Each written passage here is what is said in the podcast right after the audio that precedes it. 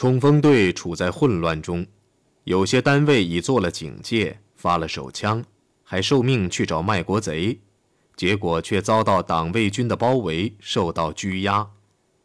其他人则在街头遭到希姆莱手下的毒打，有些被当场枪杀，有些人榜上有名，或该捕或该杀，但因为有党卫军中的好友为他们说情而获得了饶恕。对数以万计觉得他们自己已为党牺牲了一切的人们来说，这是个恐怖之夜，也是丢掉幻想之夜。直到晚上十点，希特勒的座机才在机场着陆，在机场迎接他的人寥寥无几，只有戈林、希姆莱、弗利契，还有几名盖世太保官员以及一名警察。第一个步出座机的是元首本人。他穿着一件褐衫衣，打着蝴蝶结领带，外穿皮夹克，脚上穿一双军靴。他没有戴帽子，脸色白，没有刮脸，有点发黄，又有点发肿。与大家握手后，希特勒把戈林和希姆莱拉到一边，仔细地听取了他们的汇报。希姆莱交给他一份名单。当元首的手指头缓缓往下移动时，希姆莱和戈林两个人在窃窃私语。三个人前往上车的时候，希特勒透露，罗姆本人不会被处决。他说，他曾向冯埃普将军做过保证。戈林和希姆莱感到很难办。如果叛乱头子得到宽恕，那么一天来的屠杀便被人耻笑了。车子上路了，三个人还是争执不下。兴登堡总统对处决犯人一事泰然处之，他的第一个反应是暴躁地对梅斯纳说：“我早跟你说过，几个月来我一直让总理把罗姆这个不道德而危险的家伙关起来，但很不幸，他就是不听。看看吧，现在流了多少血。”第二天，七月一号，天气冷热宜人。柏林人带着孩子在街头闲逛，似乎这是一个平常的星期天。对当局简短的宣布处决了五六个卖国贼，以及继续运送党卫军等等，它的意义有多大？这里很少有人明白。那些富有接近元首特权的人们却知道，元首正在经历他暴风雨般的生涯中最惨痛的危机之一。当天下午，危机达到了高潮。他被迫批准处决罗姆，希特勒宣判的死刑甚至还打上了爱莲的记号。他指示埃克旅长给罗姆一个自杀的机会。埃克带着希特勒的口头命令和两名手下人员来到施塔德尔海姆。这个时候天色还没有晚。开始的时候，狱长不肯交出罗姆，因为没有手谕。在埃克高声怒喝下，狱长只好就范。让一名狱卒将三名党卫军带到新楼四七四号牢房。罗姆光着上身，热得浑身大汗淋漓，没精打采地坐在铁床上。艾克说：“你把命丢了，元首又给了你一个去得出正确结论的机会。”然后他把只装有一发子弹的手枪往桌上一搁，便离开了牢房。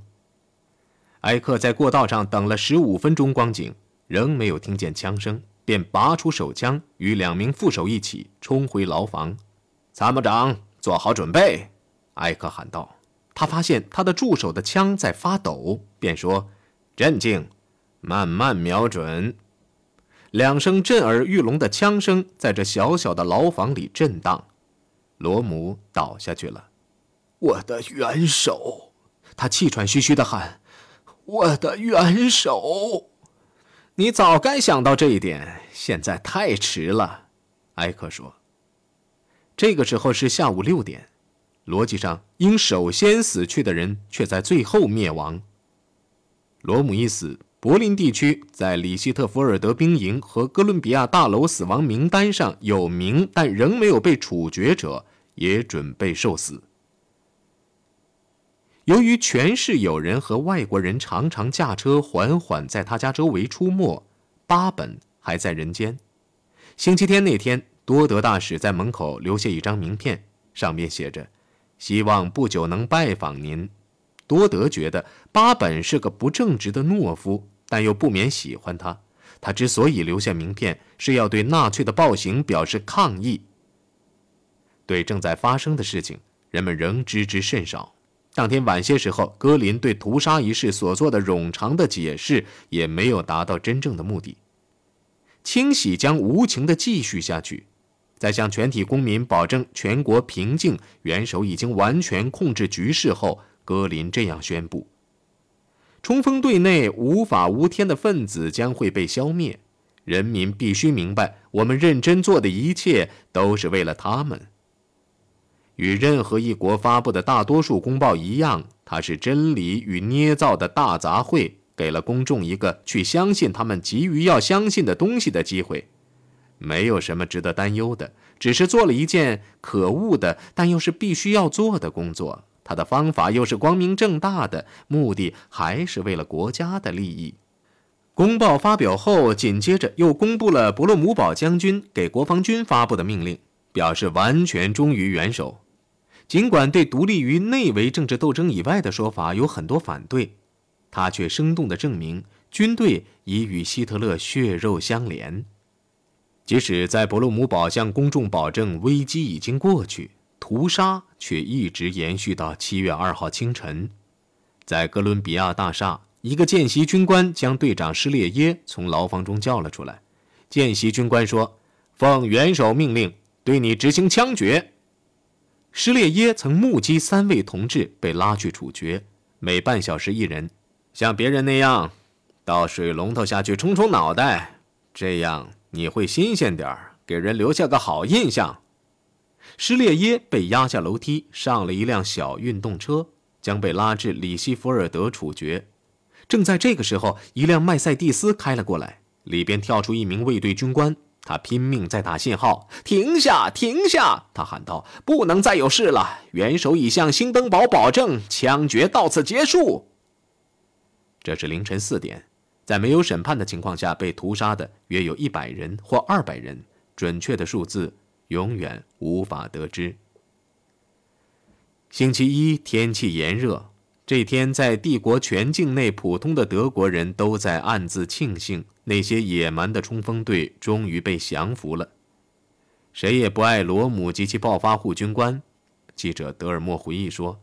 也就是那些比凯撒时代的普鲁士卫队军官更傲慢、更目中无人、更在普通老百姓头上作威作福的旧日的饭馆跑堂、旅店的大班和深山的樵夫，他们骑着崭新的、新式高雅的摩托车在街头耀武扬威。德国的小人物对他们，连同他们的摩托车在内，既怕又恨。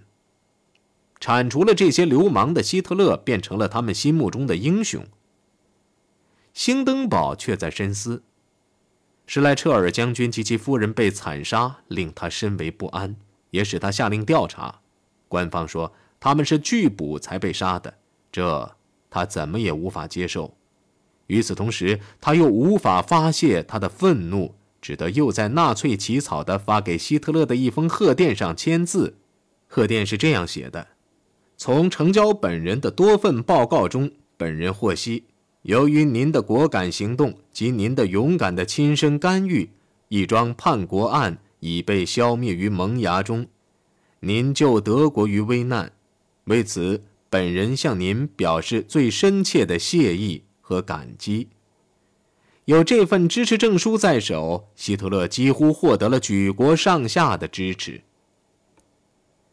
清洗虽然在国内获得了批准，在国外却不然。尖锐的文章或社论纷纷出现。国外的攻击虽然使希特勒畏缩，但他关心的首要问题是他自己的人中怀疑他自己可能受骗。这种怀疑一天比一天多。这些恐慌是人们的交头接耳产生出来的。比如，受害者之一是希特勒的宿敌，也就是巴伐利亚总督卡尔，是啤酒馆起义时期自食其言的三巨头之一。音乐评论家威里施密特是在房间里拉大提琴的时候被逮捕的，后来又被当作当地的冲锋队首领威廉施密特杀害的。这些怀疑的种子虽然幼小，但它加剧了希特勒的不安心情。老友和老同志的被清洗，确实使他恐惧，使他不敢抛头露面。他私下里让现已成为他心腹的赫斯对被害者的孤儿寡母和亲属进行抚恤。赫斯使出了浑身解数，安慰音乐评论家的寡妇说：“她应该把丈夫的死看作是为伟大事业而献身。”赫斯也向寡妇保证，帝国会给他一份养老金。斯特拉塞尔太太和罗姆的母亲也得到了领养老金的许诺，但后者却断然予以拒绝。他不相信儿子是个同性恋者，他不愿意要杀害儿子的凶手的一分钱。希特勒也试图与巴本和好，邀请他参加七月三号举行的内阁紧急会议，好像他从未被扣押似的。希特勒显得和蔼可亲，请副总理在平常的席位上就坐。巴本大怒，说这是完全不可能的，要求单独与希特勒谈话。两人一至隔壁房间后。巴本把在他屋内抓人、自己的新闻官被杀一事原原本本地告诉了希特勒。他要求对此事立即进行法定调查，并坚持要立即宣布他辞职。希特勒予以拒绝，于是他便立即前往本德勒大街去见他的老友弗利契将军。一见到巴本，弗利契竟睁大双眼，好像见鬼似的。“你看到了，我还活着。”巴本说，“不过该阻止清洗了。”他问：“不是你福利器首先阻止清洗的吗？”福利器腼腆的解释说：“没有伯洛姆堡或星登堡的明确命令，我是无法行动的。”前者严厉的反对干预，后者又找不着。在内阁会议上，伯洛姆堡将军代表军队对希特勒如此神速地粉碎了叛国分子表示祝贺，这就给了希特勒一个把他的残酷的行动变为有理的天赐良机。有人记得希特勒曾经说过：“船上发生叛乱时，船长不能等到上岸后才采取法律行动，他必须在起事的时间和地点采取行动。”内阁成员没有一个是反对的。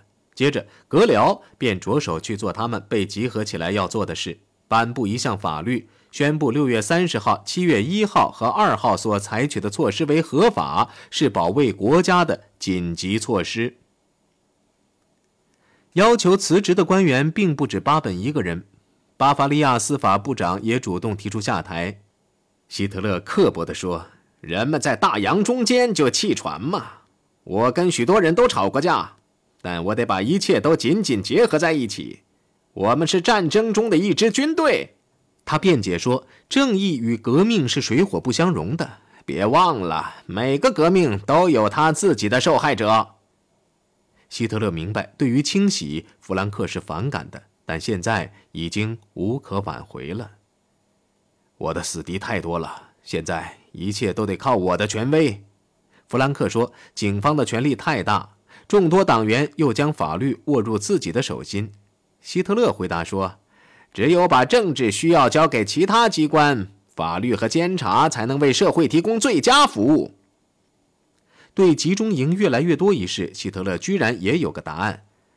如我与莫斯科一样有广阔无垠的西伯利亚，那我就不需要什么集中营。世界上有谁在谈论布尔什维克主义的数以百万计的受害者？世界上的犹太报刊之所以追逐我，是因为我反犹。斯大林先生是他们的心肝宝贝。弗兰克把辞呈撕成了碎片。巴本却没有如此容易说服，他坚持要他的新闻官的残骸，也就是骨灰盒，并且在施安贝格公墓举行适当的葬礼。希姆莱警告说，这可能会招来公众的游行示威，但巴本置之不理。他不但在葬礼上发表了一篇动人的讲话，而且还不断写信猛轰希特勒，对继续监禁他的四名下级人员提出抗议。并要求对其新闻官之死进行公开调查。希特勒变换手法，装出一副耐心的典型的样子，劝巴本稍安勿躁。他说，在四十八小时内，国会将举行特别会议，听取关于清洗的全面解释。到那个时候，他将以元首的身份对发生的一切承担责任，包括过分热情时所发生的不幸事件。七月十三号是星期五，克罗尔剧院周围戒备森严。一位老外交家评论说：“在其他国家，政府处于水深火热中的情形我见过不少，但是即使在沙皇政府处于最危险的时期，我也没有见过这种情形。从总理府到讲台的路上，两边都有警察和党卫军重兵警戒，剧院的各个休息厅都被反复搜查。大小进口处都由头戴钢盔、手执大刀的军队把守，礼堂内则安插了众多的便衣暗探。美国、法国和俄国大使均拒绝出席，没有人看不出，在缔造政权的人们中，一个狂暴的，也就是敌对又恐惧的时期开始了。上午八点整，脸孔严峻的希特勒走上讲台，他扶住讲台，好像要保持平衡似的。他伸出一臂，生硬地行了个台臂礼，接着便以较往常更严厉的声音开讲，似乎在向听众保证，他希特勒已再次控制了事态。关于清洗，他做了一个冗长而动人的解释。他解释说，清洗之所以必要，是因为各个集团采取了叛国的行动。他将这些集团称之为破坏分子和国家的病态敌人。这可以说是在描述早期的他，以及他现在在世界政治中所扮演的角色。他以天生的讲故事者的技巧描述了事态发展的全过程，一直讲到他如何戏剧性的做出决定，亲手参与评判。他的表演把剧院内的每一个人都弄得有如吃了符咒，外国观察家除外。在全国，人们围在收音机前倾听他的讲话，同样被弄得神魂颠倒。在美国大使馆，曾发誓不再听德国总理讲话。除公事外不再与他会晤的多德大使，也在听希特勒的讲话，但不相信他所宣称的只有七十四名策划者，包括数名文官和党员，在这场丑闻中丧生。他也不相信处决了三名曾不知羞耻地虐待过在押犯人的党卫军之说。最后一说，显然是要说服巴本。曾屠杀像他的新闻官那样无辜者的凶手已受到惩罚，这种言归于好的精神也因为希特勒提议特赦而延伸到那些曾参与反叛、尚未受到惩罚的人们身上。德国人民所能得到的珍宝是内部的秩序和国内外的和平，让我们大家都为此承担责任吧。在这一历史关头，本人准备对过去二十四小时内发生的一切承担责任。在这二十四小时中，本人做出了生平最痛苦的决定，在焦急地考虑如何牢牢掌握这个世界所赋予我们的最宝贵的东西，那就是日耳曼人民和日耳曼帝国的关键时刻。命运再次教育了我。仔细挑选过的听众唰地站了起来，热情地向他鼓掌。就在高潮迭起的时刻，这次大会的主要目的也立时完成了。国会一致通过提案，把屠杀以保卫国家安全的紧急措施的名义合法化了。这样，希特勒便在事后获得了屠杀许可证，连只言片语的反对都没有。立法者将希特勒奉若神明，使他成为法律的唯一来源。批准希特勒对冲锋队进行残酷的清洗和杀害施莱彻尔和博莱多夫两位将军的军方人士，并不只有国防部长伯洛姆堡一个人。军官团对两位同志的死竟泰然处之，对希特勒的所作所为视而不见，理由是镇压起义是对国内和平的保证。邓尼茨回忆说：“我们对这一事件的结论完全受内阁决议的影响。”这个决议援引了国家紧急状态条文，从法律上批准了所采取的一切措施。军官们的感情感染了普通的士兵。几天后，部队进行了游行。当希特勒的敞篷车打一队士兵跟前驶过时，士兵们高声向他欢呼。这种自发的游行，法国武官报告说，在德国军队中是罕见的。敢于开口抗议的军官只有那么一小撮。而他们的领头人又几乎与兴登堡一样年迈。杰出的军官陆军元帅马肯森曾多次打电话给总统，希望他能阻止这场血洗运动，但他所得到的回答总是说：“老头子有病，不能说话。”由于屡次受挫，马肯森便亲身前往希特勒的住处，请求他重新建立公众生活的正常秩序。他的话打动了希特勒，使他好一阵才说出话来。可能是像您说的，元帅先生，但我也没有法子，我不能走回头路啊。